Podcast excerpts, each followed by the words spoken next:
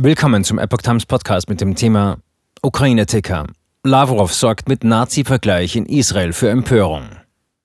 Ein Artikel von Epoch Times vom 2. Mai 2022. Russlands Außenminister Sergei Lavrov hat mit einem Nazi-Vergleich in Bezug auf den Ukraine-Krieg in Israel für Empörung gesorgt.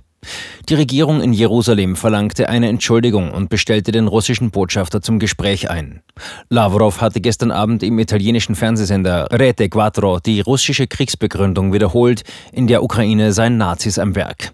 Als Gegenargument werde gesagt, wie kann es eine Nazifizierung geben, wenn er, der ukrainische Präsident Volodymyr Zelensky, Jude ist?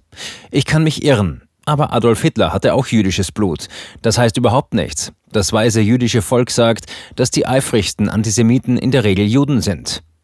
Israels Außenminister Jair Lapid sprach am Montag von einer unverzeihlichen, skandalösen Äußerung, einem schrecklichen historischen Fehler. Wir erwarten eine Entschuldigung. Lapid fügte hinzu, meinen Großvater haben nicht Juden umgebracht, sondern Nazis. Er empfahl Lavrov, in ein Geschichtsbuch zu schauen. Die Ukrainer sind keine Nazis, nur die Nazis waren Nazis. Nur sie haben die systematische Vernichtung der Juden vorgenommen. Der Leiter der israelischen Holocaust-Gedenkstätte Yad Vashem, Dani Dajan, nannte Lavrovs Äußerungen absurd, wahnhaft, gefährlich und verachtenswert.